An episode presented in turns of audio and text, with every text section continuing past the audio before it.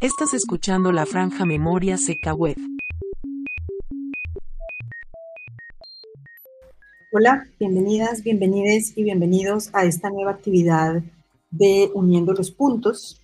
Eh, antes de dar paso al diálogo, quiero agradecer a Seca Web por la invitación para armar el lanzamiento de su línea de memoria con múltiples actividades como conferencias, diálogos, conversatorios, conciertos, listas de reproducción y un laboratorio sobre escucha y paisaje sonoro.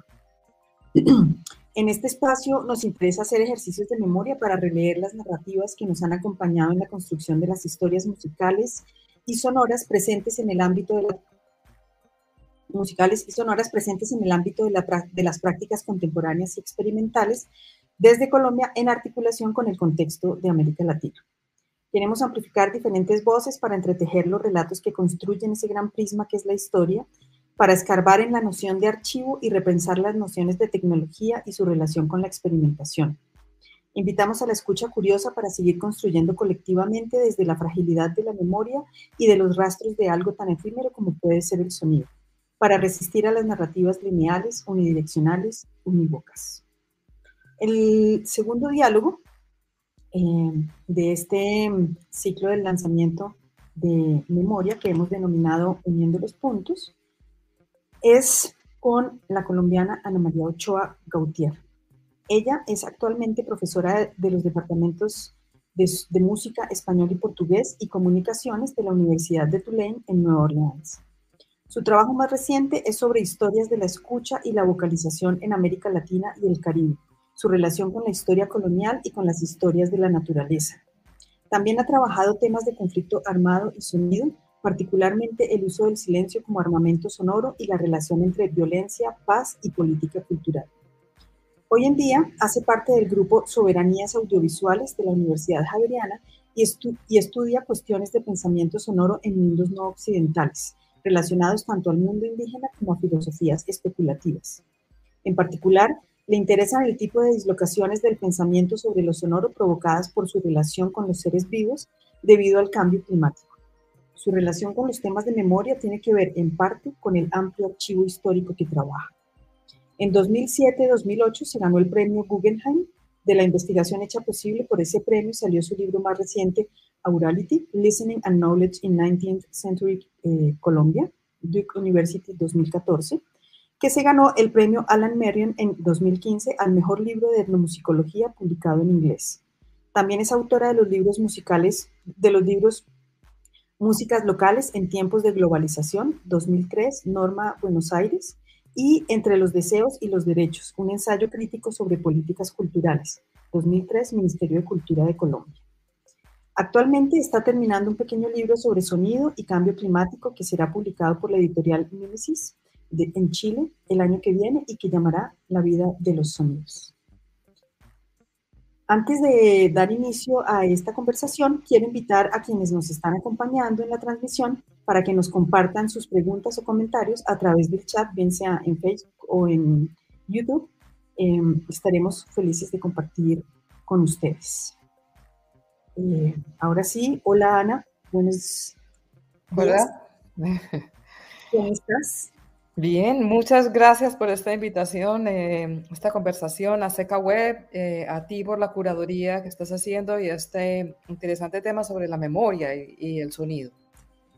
Sí, bueno, pues para empezar quisiera preguntarte, em, ¿qué es eso de los estudios de sonido? varias veces me han preguntado, entonces eh, sería muy bueno como tener esa perspectiva tuya, que, o sea, es un tema que tú has trabajado muchísimo durante mucho tiempo, eh, entonces, eh, cuéntanos. Claro, pues mira, yo creo que habría como varias interpretaciones de qué son los estudios de sonido. Entonces, voy a dar como dos, una narrativa y una contranarrativa de alguna manera. Entonces, por una parte, hay un dicho que dice que los estudios de sonido siempre estuvieron allí, sobre todo a partir del siglo XIX que se inventan tantas tecnologías sonoras nuevas, el micrófono, el gramófono, el estetoscopio, en fin, muchos, muchos aparatos para escuchar, ¿sí? Eh, y la escucha se vuelve muy importante pero entonces había estudios de sonido desde el folclore. ¿sí? Los folcloristas escuchaban. De, ¿Quién más trabajaba con el sonido? Eh, obviamente los físicos acústicos, los musicólogos, los psicoanalistas escuchando. Entonces se habla que había una dispersión, digamos, de estos estudios. Eh, por ejemplo, es una de las teorías de Jonathan Stern, uno de los eh, personajes, digamos, que trabaja mucho con estudios de sonido, los grandes autores, em, pero que en la última década del siglo XX, pero sobre todo en la primera del XXI, eso fue, se fue consolidando y aparecen, digamos, los formatos que forman una disciplina, revistas que se llaman estudios de sonido, libros que se llaman estudios de sonido. Ya tenemos en la UNTREF, en la Universidad 3 de Febrero en Argentina, una maestría en estudios de sonido. Entonces, que los estudios de sonido se organizan, digamos, en una disciplina que ya tiene una serie de implementos. Em, entonces, eh, hay una narrativa, pues, que es como que los sound studies surgen en inglés y después de ahí se esparcen hasta allí, pero yo eh, y muchas otras personas no compartimos esa narrativa. De hecho, eh, parte de lo que pensamos es que los mundos, como el, el mundo latinoamericano y caribeño, de hecho, han sido sonoros primordialmente por mucho tiempo y se habló, por ejemplo, de teorías de la oralidad. Por mucho tiempo se publicó sobre culturas populares y oralidad y se sigue publicando. Entonces, este cambio de la oralidad eh, a la auralidad, desde mi perspectiva, más que una transformación, es una amplificación del el oído, ¿sí? Pero no que la vocalización pase a segundo lugar, sino que se va a pensar desde la escucha de una manera un poco diferente. Entonces podríamos decir que eh, desde América Latina va a haber una historia diferente, que es simultánea, que va a, narrar otros temas tecnológicos, otros temas de escuchas, unas diversidades muy diferentes, cómo se organiza el mundo sonoro. Entonces, más que una migración de, un, de una disciplina que surge en el norte como Sound Studies y que aquí se empieza a ver como estudios de sonido, lo que tenemos al contrario es una simultaneidad de procesos en efervescencia, sobre todo a lo largo del siglo XX ya que se consolidan disciplinariamente de maneras simultáneas, pero que empezamos a conocer de maneras diferentes y en distintos momentos se vuelven, digamos, transnacionales. Esa sería mi perspectiva sobre los estudios de sonido. Pero sin duda lo que ha pasado es que hay más publicaciones, eh, más algo que se llame estudios de sonido en vez de otras formas de llamarlo o una dispersión. Buenísimo, porque ahí digamos que ya tenemos como un piso sobre el cual nos vamos a, estar moviendo. Em, una de las de los intereses que tiene la franja de memoria es eh, justamente como esta revisión de la noción de archivo. Tú has trabajado muchísimo con archivos. Entonces, eh, ¿te parece si conversamos como, ¿qué es un archivo sonoro? Sí, esa pregunta me encanta porque cada que empiezo una nueva investigación, esa pregunta se me transforma y se me mueve muchísimo.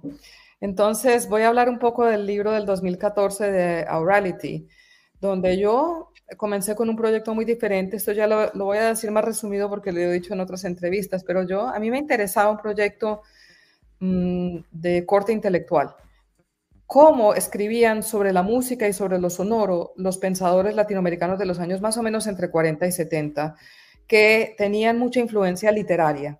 Entonces a mí me interesaban personas como Olivia Cabrera en Cuba, como Alejo Carpentier en Cuba también, como Mario de Andrade en Brasil, Manuel Zapata Olivella en Colombia o su hermana. Entonces me interesaban porque yo decía, es que eso no es igual a la etnomusicología norteamericana. Y a mí nunca en la etnomusicología norteamericana me enseñaron estos, estos personajes como pensadores sobre la música y lo sonoro. Entonces me interesaba buscar eso, pero me encontré en el camino hacia eso un archivo del siglo XIX que muchos de ellos referenciaban, que me impactó muchísimo y cambió el destino del libro completamente. Sobre todo me encontré sonidos que parecían no caber en ningún lugar, pero sonidos en los textos escritos. Ah. Entonces, eh, eh, em, escuché, por ejemplo, eh, cómo sonaban los bogas, no solo del río Magdalena, yo solo trabajé los del río Magdalena, pero los del Pacífico, los de los llanos orientales, mucho sobre sonoridad de los bogas que aparece en la literatura, que aparece en los diarios de viaje, que aparece en em, cartas en, muchas partes y a mí me impactaba mucho porque eran sonoridad. Uno nunca dice la música de los Bogas del río Magdalena. Esa música no existe en el panorama nacional, pero todo el mundo los escuchaba porque no había manera de no viajar con ellos. No aparece descrita como música porque la sonoridad a los oídos occidentales que los documentaban sonaban, aullaban, sonaban más parecidos a animales que a personas. Entonces ahí a mí me empezó un interés sobre, y entonces, ¿a qué suena qué? ¿A qué suena un animal? ¿Qué es un animal? ¿Qué es una persona? ¿Sí? ¿Por qué la voz se utiliza? ¿Qué tipo de voz debe tener alguien para ser considerado digno de ser llamado persona? ¿Sí? Y esa pregunta se me volvió muy importante para todo el libro. ¿Sí? Y entonces el libro se volvió un estudio sobre cómo se codificó la noción de oralidad y de folclore eventualmente, aunque el archivo que yo uso no usa esa palabra, pero sí la de oralidad. Usa, la palabra poesía popular. Eh, para decir, estos sí tienen cantos, pero estos no tienen cantos, porque no sonaban como lo que se imaginaba debía sonar un humano. Entonces, filosóficamente se plantea a partir de la escucha de la voz un problema sobre la vida, cómo se define la vida. Y de ahí a mí se me abrió un panorama enorme. Eso era una pregunta muy importante en el siglo XIX porque se ordenaba la naturaleza al mismo tiempo que se ordenaba las personas del país. ¿sí? Y cómo sonaban jugó un papel fundamental en eso, ¿sí? en generar eh, codificaciones. Entonces, ahí el archivo que yo utilicé fue un archivo escrito. ¿sí? muy poco, un archivo pictórico, muy poco, eh, pero desde ese entonces eh, yo he pasado varios años investigando fragmentos de archivos y las realidades sonoras me las han dado, por ejemplo, eh, los mapas, fotos, grabaciones, pero grabaciones con un nombre en donde yo me encuentro este señor grabando aquí y después me encuentro su nombre diseñando un mapa en Argentina.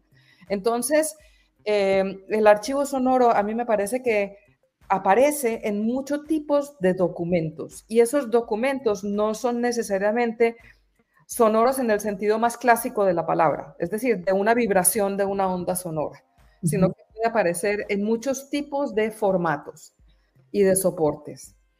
Eh, y eso es lo hermoso de investigar el archivo para hacer memoria, que siempre es sorprendente siempre.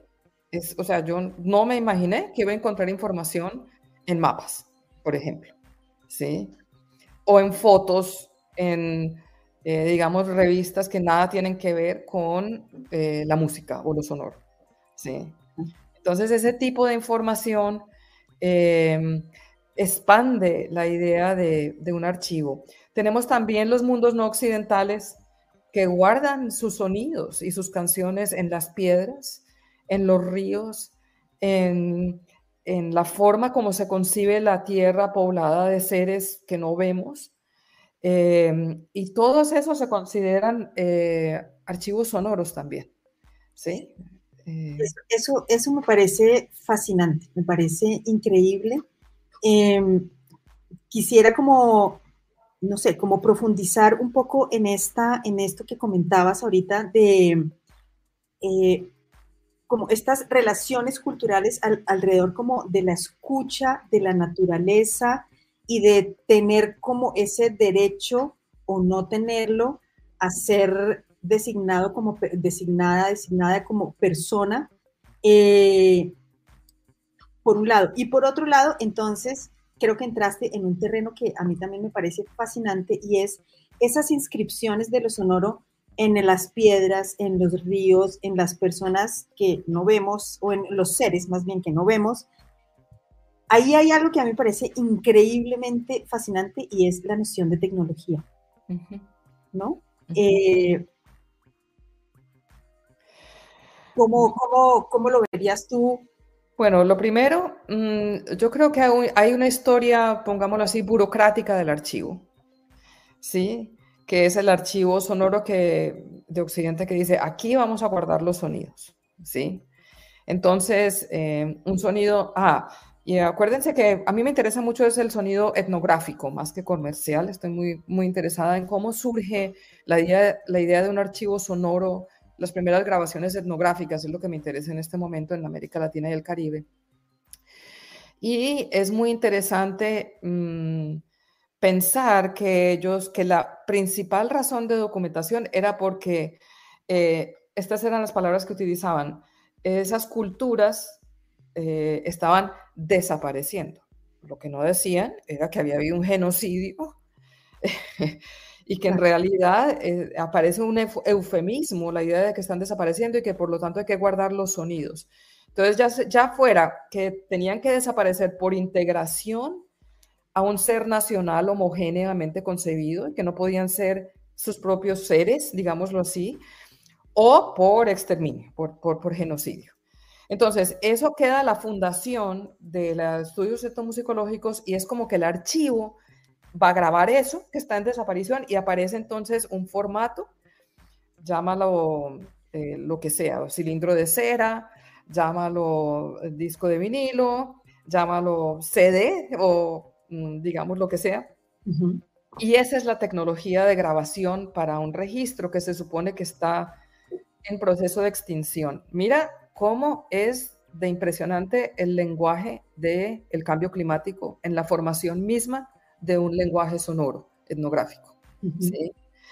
Pero lo que nunca se imaginaron, a pesar de que si uno se lee esas etnografías tempranas puede encontrar mucha información leyendo a contrapelo el archivo, ¿sí? es que había otras formas de guardar el archivo sonoro, de circularlo y de vivirlo, que es no encerrándolo, en unos, eh, sino dejándolo vivir entre los seres vivos, ¿sí? Y esos seres vivos no son solo humanos, son la conexión entre los humanos y los no humanos. Entonces es la relación de las personas con el río, la relación de las personas con la tierra. Por eso los desplazamientos forzados son tan problemáticos, porque rompen esa relación, ¿sí? Sonora. Entonces es, es muy importante pensar que esas son tecnologías de grabación y registro, pero tecnologías de grabación y registro que no funcionan con los mismos parámetros tecnológicos con que nosotros nos imaginamos la tecnología. ¿sí? Eh, entonces eso nos abre la pregunta a una pregunta que, por ejemplo, alguien como Donna Haraway se lleva haciendo muchos años sobre cyborgs y ahora sobre eh, digamos, seres vivos que acompañan, en su caso su perra, ¿no? Eh, entonces, eh, ¿cuál es el tipo de relación que tenemos con estos cuerpos que no son normativos? Y con estos seres que viven con nosotros que siempre hemos considerado menores, pero que hoy en día la filosofía está cambiando para ser pensado como seres pensantes y seres actuantes en un tipo de relación eh, con ellos. Entonces creo que hay un, hay una pregunta sobre cómo repensar la tecnología, la relación con los cuerpos y con la relación, con la relacionalidad. Y esa pregunta está pasando desde muchos ámbitos de la vida, sea de los de género, los de la noción de cuerpo que manejamos, pero también sobre eh, qué es un ser vivo, cómo definirlo y cómo redefinir la relación. Antes pensábamos la naturaleza allá y las personas acá, ¿no? Desde una definición de Occidente. Entonces, transformar, y eso es lo que da pie a una explotación, digamos, de la tierra. Entonces, ¿cómo transformar eso para pensar estos archivos sonoros, no solo, no como archivos encerrados etnográficamente, sino archivos vivos que se construyen en la vida? Em, es un poco eso, ¿no? Sí, me haces pensar también en, em, en esta o sea, cómo pensarnos entonces eh, la, o sea, en relación con esto que has comentado y con tu libro de Aurality, eh, cómo pensarnos la oralidad y la oralidad eh, desde el sur. Y en tu caso, además, con el Caribe. Sí. Bueno, es que vivo ahora en Nueva Orleans, que es una ciudad muy conectada, en realidad es una ciudad caribeña, ¿sí? Lo que pasa es que a veces esta gran división entre acá están los Estados Unidos y allá está el resto, eh, sobre todo con un poder tan imperial como los Estados Unidos, es a veces una distinción que hacemos radical. Pero algo de lo que ha surgido acá es, eh, siempre me impactó, yo esta ciudad llevo viniendo muchos años aquí por razones personales, pero eh, ya vivo acá y siempre me impactó cuán caribeña es esta ciudad, ¿sí? Pero al mismo tiempo no es América Latina, ¿sí? Sino que tenemos estas divisiones. entonces a veces esas divisiones, por más que hayamos hecho estudios transnacionales, dificultan trazar las conexiones eh, que existen entre materiales. Em, y cuando llegué aquí, yo ya traía un interés por, por una parte, cuando yo empecé a hacer orality, me interesé mucho y también cuando yo fui alumna de Jesús Martín Barbero, este uso de la oralidad, ¿sí? De, mm, digamos, en ese sentido, como palabra no escrita, que siempre fue muy fuerte en el pensamiento latinoamericano. Y en el pensamiento latinoamericano tenemos suces olas sucesivas de cómo pensar eso, y eso no desaparece, no desaparece hasta el día de hoy. Puede que hoy lo llamemos vocalización, pero hay un pensamiento filosófico muy fuerte en América Latina. Pensemos en Eduard Glissant, por, lo por ejemplo, en Martinica, que va a desarrollar todo un pensamiento alrededor de eso. El mismo Fernando Ortiz. Eh, Lidia Cabrera y su compañera Josefina Tarafa, que fue con quien grabaron esos cantos eh, de santería, eh, creo, si no estoy mal, en los años 40, no, no, yo soy pésima para recordar las fechas así de súbito, 50, eh, que se volvió un archivo importantísimo para circular entre los santeros y más allá. Hoy en día el, Smithsonian reprodujo esos discos. entonces son personajes que siempre estuvieron, Mario de Andrade, en fin, muy eh, Chiquinha Gonzaga en, Brasil, que eran estos un poco políglatas de lo sonoro, que hacían literatura, que hacían política cultural, que crearon archivos sonoros, que, pero la palabra que circulaba era oralidad o música, ¿sí? O sonido de vez en cuando. Entonces, es muy interesante, sin embargo, como ellos tratan de pensar este campo de lo sonoro muy fuertemente. Entonces, yo creo que para pensar lo sonoro desde América Latina, no tenemos que ampliar el vocabulario y no decir la auralidad, que tiene que ver con la escucha, viene después de la oralidad. No creo, creo que tenemos que pensar muy fuertemente eh, de qué manera estos pensadores históricos estaban rodeados de un mundo sonoro tan fuerte que tenían un vocabulario distinto al, al nuestro, pero que ya lo estaban teorizando. ¿sí? Ahora, sí surge unos estudios de sonido, por ejemplo, Sonología en Brasil, el grupo de estudios de sonido de México en este momento. Eh, no estoy negando que eso existe, que marque un nuevo momento, pero lo que estoy haciendo es tratando de conectar eso con un momento histórico en donde no existían esos grupos tal vez consolidados como tales, pero había otras formaciones intelectuales, en donde se pensaba lo sonoro y se trabajaba con tecnologías, con la radio, que era tecnología de vanguardia, con la telegrafía, con, eh, en fin, estas tecnologías tan, tan fuertes de esa época. Entonces, eh, para mí, más que un reemplazo, no me gustaría hacer estas mm, historias lineales, sino más bien hay eh, unas conversaciones por, por hacer o hay una transformación, sí, pero también hay mucho pensamiento sobre lo sonoro en América Latina y en el Caribe. Y es desde allí que yo empiezo entonces a hacer una investigación. Tal vez podemos hablar un poquito de lo que estoy haciendo ahora aquí fue, Nueva Orleans fue una de las sedes de la United Fruit Company y hay una biblioteca latinoamericana eh, muy importante, la Biblioteca Latinoamericana de Tulane, Latin American Library en Tulane. Y ahí tienen unas revistas que tenía la United Fruit Company eh, que producía cada mes, que circulaba entre todos, digamos, las personas que trabajaban en la United. Hay mucho publicado sobre la United Fruit Company como mm, una compañía, digamos, imperialista de explotación, aliada al ala militar expansionista de los Estados Unidos, que además eh, apoyó golpes militares en Guatemala, etcétera, etcétera. Pero muy poco se sabe sobre qué tanto intervino en el mundo musical y de radio. Alejandra Bronfman publicó unas pequeñas 10 em, páginas en su libro sobre radio en el Caribe. Ella tiene una cosa muy importante que dice que gran parte de la innovación radial se hizo en el Caribe, y eso es cierto. Ahora, ella trabaja la United Fruit Company solo brevemente, como 10 páginas o 12 en el libro, Eh, y también hay un artículo de Cristina Darnell que trabaja el tema, pero no mucha gente lo ha trabajado. Y empiezo yo a mirar esta revista. Si quieres, Anita, pues mostremos las carátulas. Perfecto. Eh, de, son las primeras tres fotos que tenemos ahí. Sí. Em, esta es, la revista que está en la Biblioteca Latinoamericana aquí en Tulane. Eh, yo las he mirado entonces página por página, eran revistas más o menos mensuales que empiezan en los años 20. Y tengo, de lo que he leído, tengo tres fechas diferentes de cuándo se termina la revista. Entonces, no voy a mencionar, algunas personas dicen que en los años 30, otras que en los años 50. En todo caso, estoy yendo revista por revista.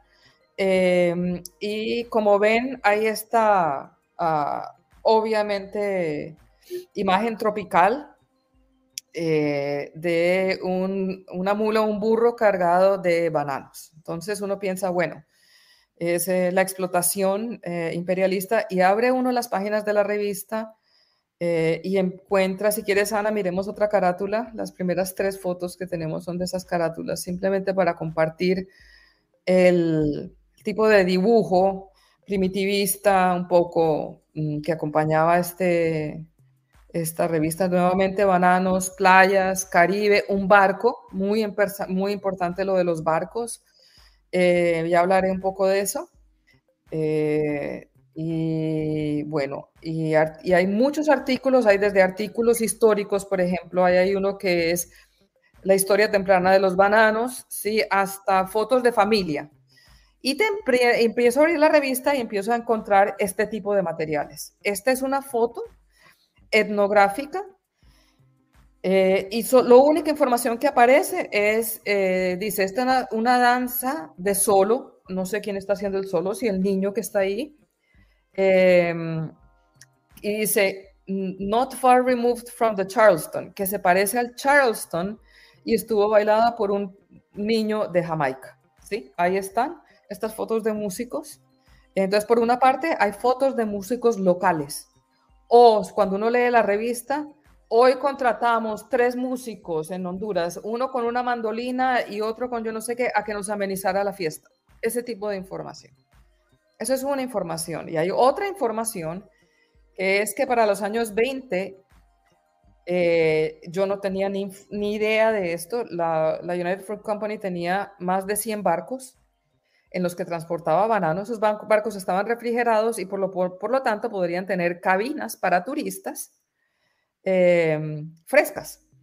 Sí, y crearon prácticamente, bueno, según una gente lo crearon, según otra gente simplemente lo organizaron, el turismo eh, por barco, los cruceros en el Caribe. Y esos cruceros del Caribe transportaban músicos de Nueva Orleans Aquí hay, por ejemplo, una eh, caricatura, pero en prácticamente todas las revistas salen músicos de aquí que van a dar a las... Eh, em, a los puertos en donde estaba la United Fruit Company, que es básicamente todos los países centroamericanos, Jamaica, algunas de las islas de Cuba eh, y otras islas del Caribe y Santa Marta y la costa norte de Colombia. Sí, Santa Marta, Puerto Colombia, en fin, entonces por una parte hay una historia musical ahí sin explorar y aparece esta historia en los archivos de la United, en donde yo estaba buscando en realidad la historia de la radio, porque esa sí la conocía, esta no la conocía. En este mapa vemos, por ejemplo, entonces aquí hay una información. He encontrado como cuatro mapas, solo puse este, pero es a dónde iban los barcos. Entonces es muy importante porque tal vez a través de estos mapas podemos saber o sea, la conexión entre La Habana y Nueva Orleans es súper conocida, ¿sí? Pero aquí aparecen otras ciudades que están conectadas. De Colombia solamente aparecen Puerto Colombia, eh, Barranquilla, eh, aparecen eh, tres ciudades hondureñas, tres puertos, porque tenían muchos puertos en Honduras, aparecen tres puertos en Panamá. Entonces no son solo las capitales de las ciudades, iban a todos estos sitios en estas company towns, ¿no? Las compañías, las, las, estas ciudades de expatriados que formaban esta, la agroindustria norteamericana. Entonces me interesa mucho cómo esa, una franja del entretenimiento hace parte de la formación de un complejo extractivista que tiene que ver con la agroindustria. No es que el entretenimiento sea malo, no me interesa, pero hace parte de este complejo de eh, extractivista. Y lo otro mm, que hay, si quieres pasemos, es también la radio. Esta es, esto no es de la Biblioteca Latinoamericana, esto está online en la Biblioteca de Harvard, en el Baker Library, y tomé la foto de ahí de online, que la uso pues para esta transmisión. Pero como pueden ver, eh, este era la powerhouse, o sea, esto era el, lo que alimentaba la emisora que instaló de radio la United Fruit Company en Santa Marta, Colombia, en 1925. ¿Sí? Entonces, esta foto es de 1925. Entonces, eh, imagínense la infraestructura, si seguimos a la siguiente foto, eh, ahí vemos eh, al fondo a la izquierda la estación de radio, si ven las antenas de Tegucigalpa, la estación de radio mm, creada por la United Fruit Company. Entonces, en estas revistas aparecen muchos eh, artículos de los ingenieros que trabajaban para la United Fruit que en un momento dado tenían más infraestructura de transmisión radial que la propia mm, Navy, que los barcos de los, de los militares de los Estados Unidos. De hecho, entonces, Vemos, por ejemplo, que este corporativismo de los medios, que hoy asociamos, digamos, a alguien como Elon Musk comprando Twitter, ¿sí? Ya la United Fruit Company tenía una división de publicaciones que sacaba esta revista y una división de radio y, telecomunicaciones. Y hacía parte de lo que esta investigadora Christina Darnell llamó el cartel de la radio en Estados Unidos, en donde básicamente ese cartel de la radio le asignó a la United Fruit Company eh, eh, control de las ondas radiales, supuestamente, en los, ni siquiera en los países, así, es, así dice el, texto, en los territorios de la United Fruit Company. Entonces, no dicen en Honduras, en Guatemala, en Santa Marta, dicen los territorios de la United Fruit.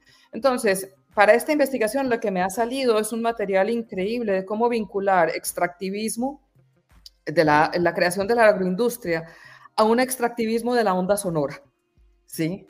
Y a una circulación del entretenimiento que se da a través de estas máquinas de poder. O sea, eh, no hay, eh, no, quiero por eso decir que los músicos eran esto o lo otro, no, pero es interesante, digamos, esta relación entre estructuras y públicos y personas, ¿no? No es lo mismo, pero sí yo creo que, que me interesa mucho pensar este corporativismo militar extractivista de principios de siglo como en, desde una perspectiva sonora. Yo he trabajado otros archivos también carcelarios eh, del siglo XIX. Aquí en los Estados Unidos había confinamiento solitario ya desde principios del siglo XIX en Filadelfia. Eh, entonces, eh, todo esto va siendo como un complejo industrial sonoro que se forma al mismo tiempo que los Estados Unidos se, vuelve un, un imperio en expansión. ¿Sí? Entonces, eh, esta es la investigación que estoy haciendo en la actualidad y como ves, la información sonora aparece en el lugar donde uno menos se la piensa encontrar y, va apareciendo con una cantidad de material absolutamente, eh, bueno, increíble. Para mí, a mí el archivo me emociona mucho. Estoy en esa fase de investigación donde uno está emocionado con lo que se encuentra. Eh, y entonces este es otro tipo de material del archivo que me encuentro trabajando. Este es uno de los barcos de aquí de Nueva Orleans, donde también tuvieron emisoras aquí. Entonces quería como simplemente vincular aquí al, puerto de acá de nuevo. Eh, eh, pero bueno, Anita, ese es un archivo diferente que estoy trabajando ahora y eso es en parte lo que va a venir contenido, no todo, pero es en parte lo que va a venir en este librito que va a salir con Chile, con la editorial Mimesis el año entrante. Es un libro mucho más corto, más pequeño em, y, eh, y, bueno, estoy muy feliz con ese trabajo. Buenísimo, está, uf. ¿Cuándo sale? El, En mayo del año entrante, creo, sí. Wow, tremendo.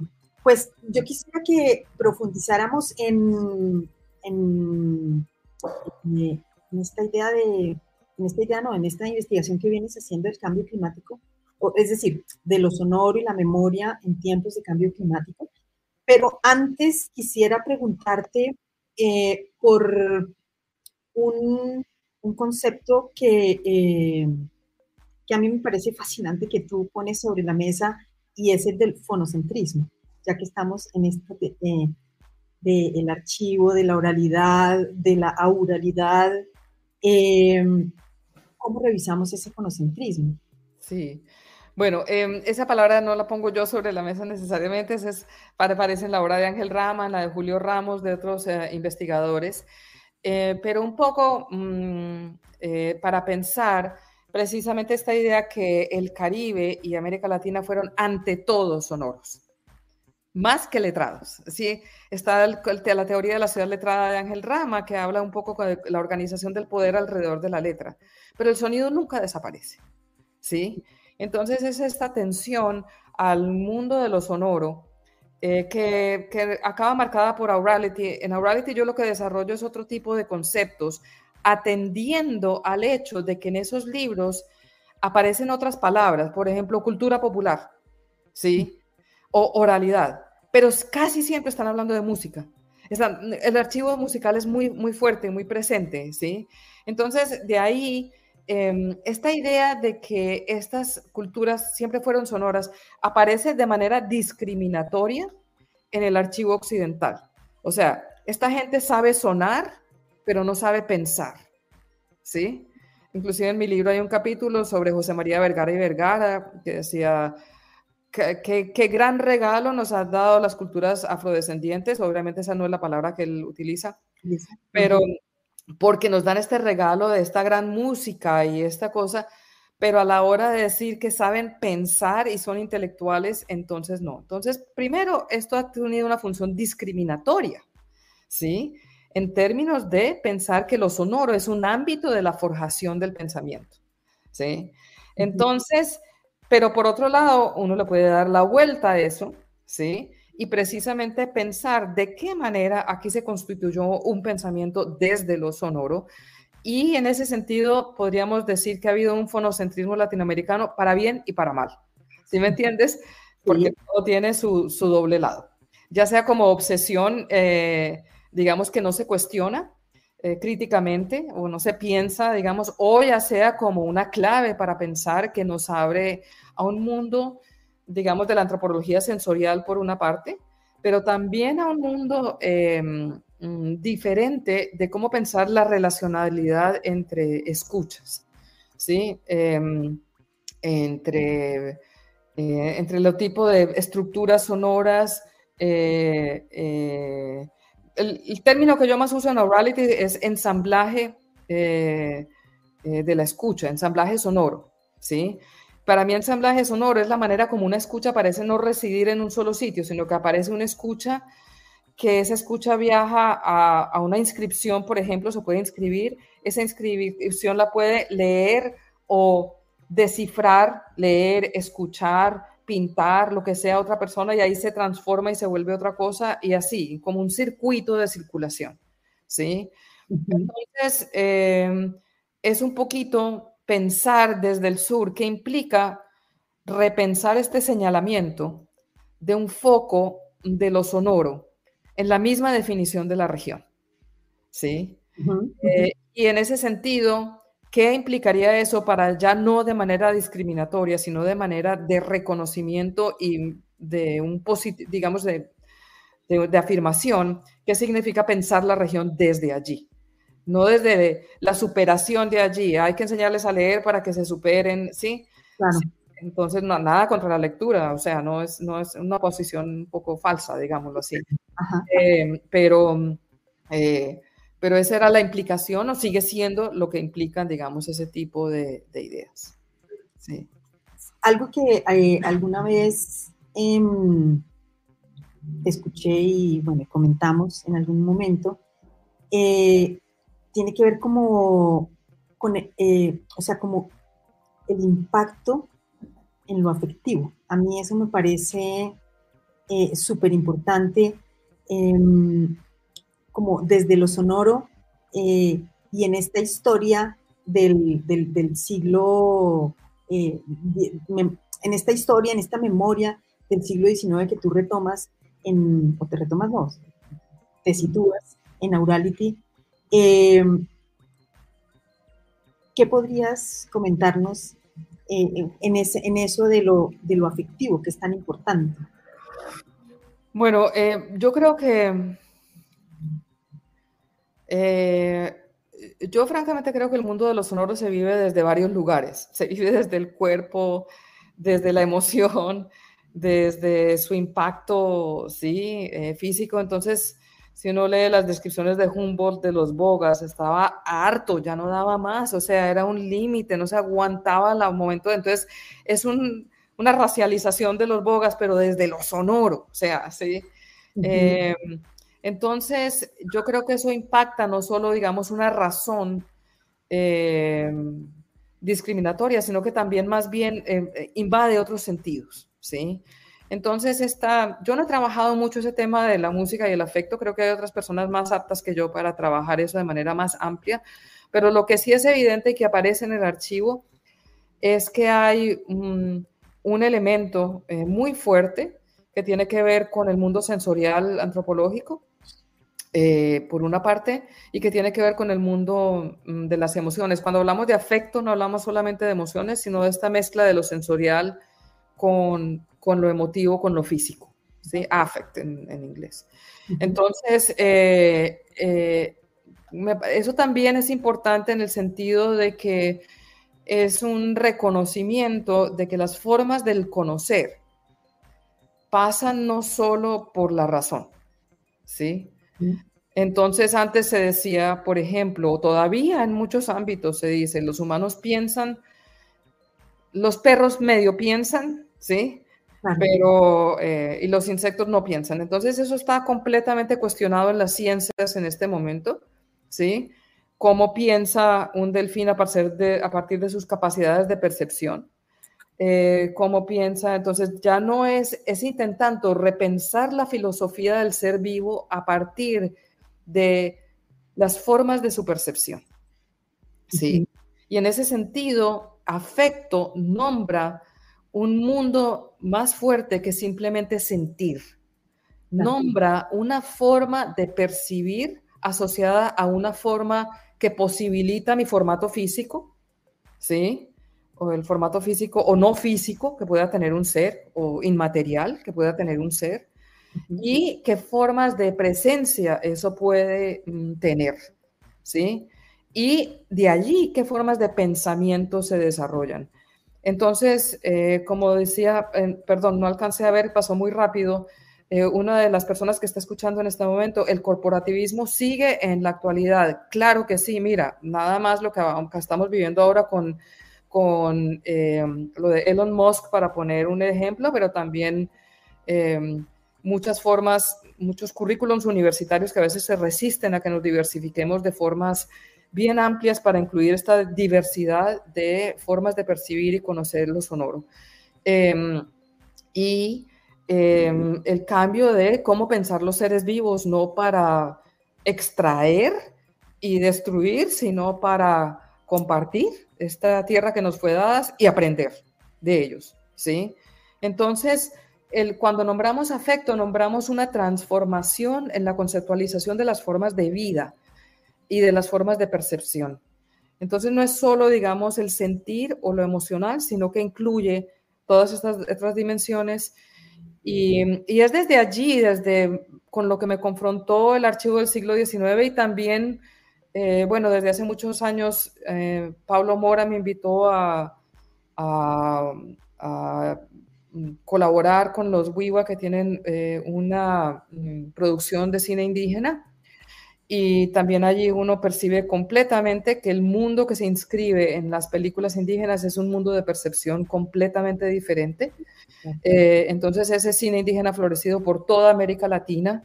Amalia Córdoba eh, es una mm, pensadora chilena que trabaja en el Smithsonian, chilena mapuche, y que ha organizado muchos de estos festivales, el Festival Mother Tongue. Cada país de América Latina tiene un festival de cine indígena. Y allí, en esa forma de ellos manejar esa tecnología con las otras tecnologías, aparece una forma muy distinta de tener esa presencia. Entonces, eh, Eh, eso también ha sido muy importante para mí. Al mismo tiempo, pues, de leer otra gente, mm, otros filósofos de América Latina. Hay una pregunta para mí, disculpa. Eh, ¿Cuáles son los conceptos claves para entrar a leer Reality para comprender un poco el campo de lo sonoro? De Liu Wolf Morales. Em, bueno, yo creo que más que el concepto, te invito a que leas, eh, desafortunadamente todavía solo está en inglés, pero cómo el archivo te va llevando a los conceptos.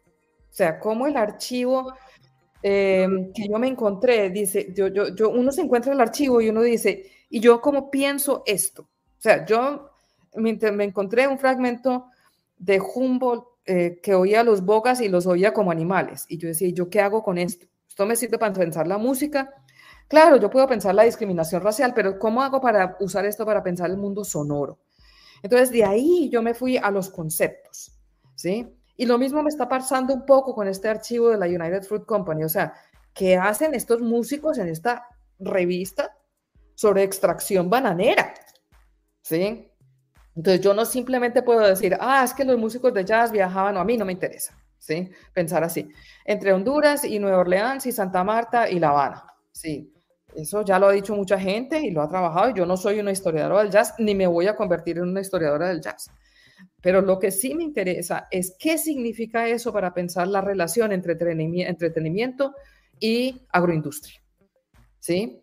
Entonces ahí ya me surgen una cantidad de preguntas que yo les doy tiempo. Entonces fíjate cómo el mundo conceptual se va desarrollando. Yo trabajo ahí varios conceptos en el libro, casi que cada capítulo trae varios distintos, pero un concepto clave es este de ensamblaje sonoro que para mí es el concepto central del libro, a pesar del título del, libro, que no, no se lo puse yo. Eh, pero eh, el otro concepto del libro que permea todos los capítulos es cómo, o sea, los letrados trataron de, de poner la, la, sonoridad, de afuera la sonoridad folclórica o vocal, contenerla o de las lenguas en, un, en una tecnología que era la de la letra. Y entonces lo que es muy observable en el archivo es que se, desbordaba, siempre se desbordaba. Pero eso no pasa solo por la letra, eso pasa con los micrófonos, eso pasa con los, o sea, siempre lo sonoro, uno trata de contenerlo y siempre lo sonoro tiene un punto de desborde que a mí me parece maravilloso. Maravilloso. Maravilloso, porque es incontrolable. Entonces, eso para nosotros, entonces para mí eso es un, un campo teórico de pensamiento que así nos cambian las tecnologías y las tecnologías nuevas obviamente cambian el mundo, pero por otra parte hay esta persistencia de este archivo que desborda el medio en que se inscribe, ¿no? Entonces me, parece maravilloso porque eh, sí, hay corporaciones y todo esto, pero también hay desbordes, ¿sí? Bueno. De acuerdo. Eh, pienso en justamente cuando, eh, cuando comentabas como de esa cierta irracionalidad versus la racionalidad, eh, pues que finalmente em, eso también, o sea, e, este terreno de lo afectivo, de lo emotivo, de lo sensorial, se desborda. Finalmente siempre termina desbordándose y entonces, por ejemplo, cuando hablamos de, del sonido, pues vemos que el sonido no es solamente, digamos que una onda sonora, ¿cierto? Como una perturbación en un medio, ¿no? Como lo describiríamos físico-acústicamente, eh, sino que tiene, claro, unas implicaciones afectivas personales, pero también tiene unas implicaciones colectivas, tiene unas implicaciones sociales, tiene unas prácticas eh, y con la escucha pasa algo similar, ¿no? No es una cosa como que entonces a mí me entra por acá y entonces las neuronas lo convierten en algo y entonces yo descifro que lo que eso no fue una puerta, ¿no? Sino que eh, ahí es, es, la escucha termina siendo también algo multisensorial, multidimensional, por también claro como con esa súper estrecha relación con, con, con, el sonido, obviamente. Sí. Em, me, me quedo con, con, eso del, del desborde y del descontrol del sonido. Sí, hay, hay, otra dimensión que es cómo se forman contenedores. O sea, eh, por ejemplo, todos los colectivos que tú has formado, Ana, ¿sí? Son como contenedores de eso que ponen a, a relacionar esos sonidos. Entonces, cuando digo desborde, es que se pone en movimiento, ¿sí? Eh, lo que pasa es que venimos de unas teorías que tratan de circunscribir el sonido. Entonces, es más bien que no se deja circunscribir, pero sí crea contenedores. Crea relaciones que se vuelven estos contenedores. Entonces, me parece muy importante asociar no solo el desborde de los sonoros, sino también este tipo de contenedores, ya sea por fans de un género sonoro como noise, o ya sea a través de la red de paisajistas sonoros de América Latina que tú, y otras han creado, o ya sea a través de, digamos, las formas como circulan ciertas cuestiones. Entonces, es también muy linda esa interacción entre la inscripción que no acaba siendo de todo cerrando el sonido, sino más bien articulando un movimiento dentro de un espacio de circulación.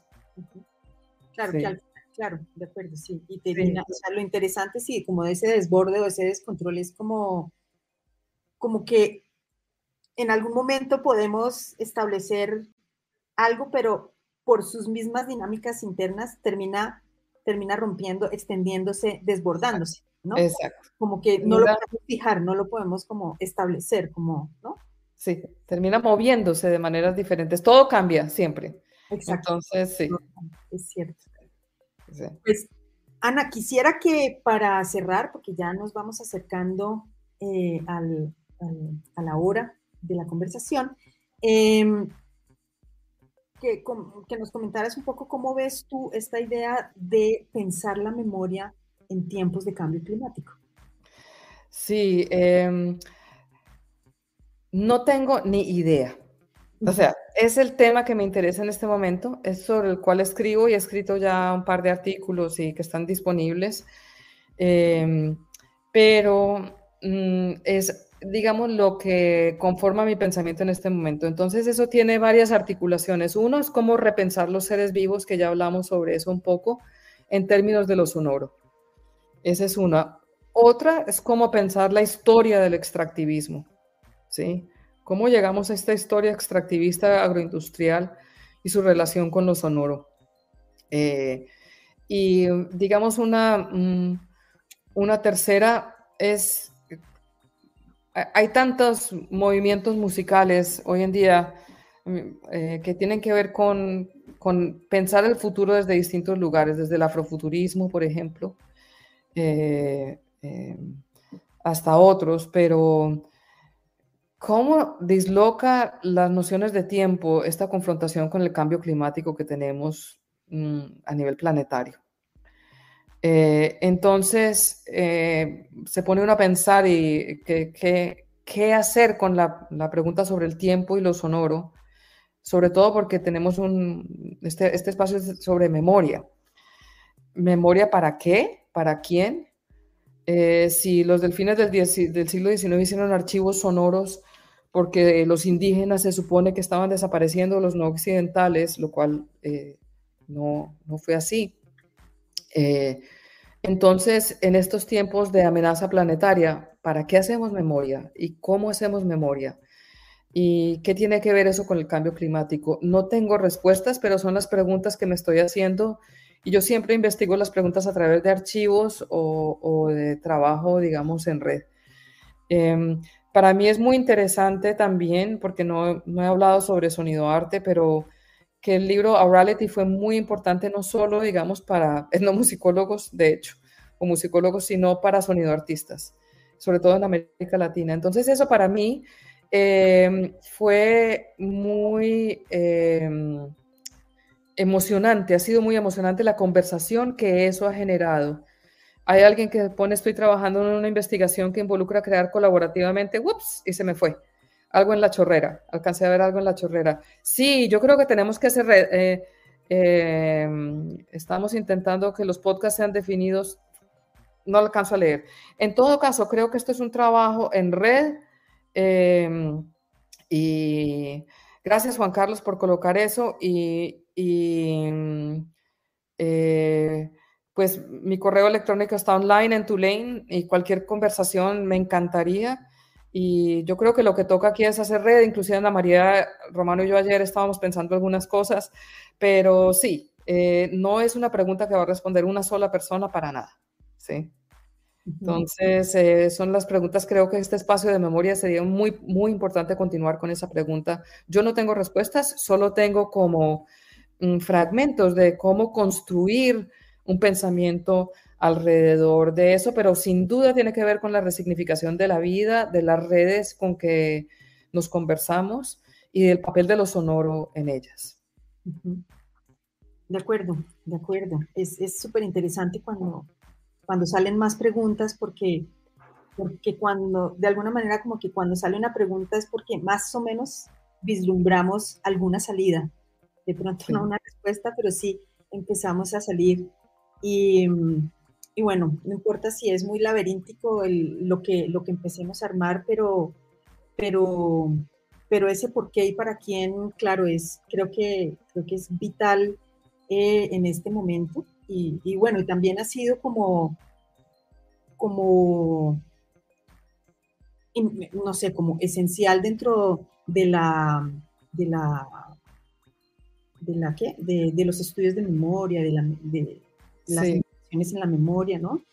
Eh, y como anotabas también, claro, es súper importante hacerlo colectivo, hacerlo en red. Eh, yo creería que dentro de, no sé si pues bueno, el cambio climático claramente pues está relacionado como con muchas de estas políticas y de estas prácticas extractivistas, sin lugar a dudas.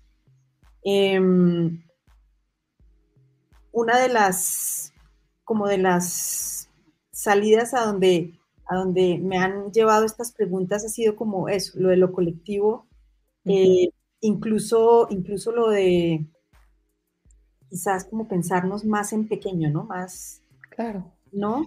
Sí, eh, y, bueno, y lo de género, muy importante, porque parte del extractivismo es el problema de, género también, ¿no?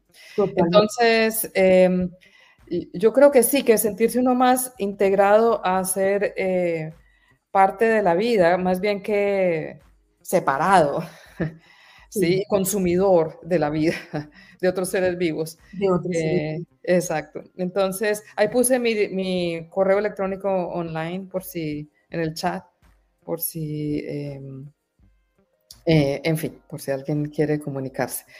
Pero eh, bueno, mm, ya se acaba, qué espacio tan agradable. Y pues los invito a que sigamos escuchando las otras sesiones porque creo que el colectivo precisamente se arma a partir de las diferentes sesiones que Ana María y, el, y, están, están haciendo y, y Seca Web están haciendo curaduría aquí. De acuerdo, bueno, pues Ana, muchísimas gracias por, por aceptar la invitación, por este diálogo, por compartirnos como tus reflexiones, tus últimas preguntas, quiero decir, las más recientes por los temas que estás trabajando. Eh, muchísimas gracias también a quienes nos han acompañado durante la transmisión de este segundo diálogo de Uniendo los Puntos. Esta es em, una de las actividades que venimos haciendo con, em, o sea, uniendo los puntos es el proyecto que, em, con el que se está haciendo el lanzamiento de la línea de memoria de Seca Web.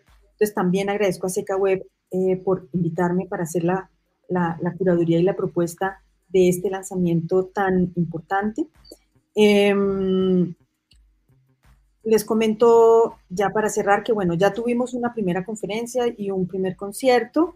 Eh, esta semana tenemos, pues, con esta conversación cerramos la franja de los diálogos y la próxima semana, el martes 20 y el miércoles 21, a la misma hora, es decir, a las 11 de la mañana de Colombia, eh, tendremos la franja de los conversatorios. El martes 20 estarán Ana María Arango Melo de Colombia, Emi Bahamón de Noriega de Ecuador y Luca von Reichenbach de Argentina. El miércoles 21 estarán eh, Vanessa Valencia Ramos del Perú, Victoria Polti de Argentina y Jimena Alarcón de Colombia. Em, entonces, pues muchísimas gracias. Eh, esperamos nos, nos sigan acompañando y, y, bueno, que tengan un feliz resto de día. Gracias, Ana, y gracias a Seca Web y gracias a los que están escuchando. Eh, una alegría participar de este espacio. Seca Web.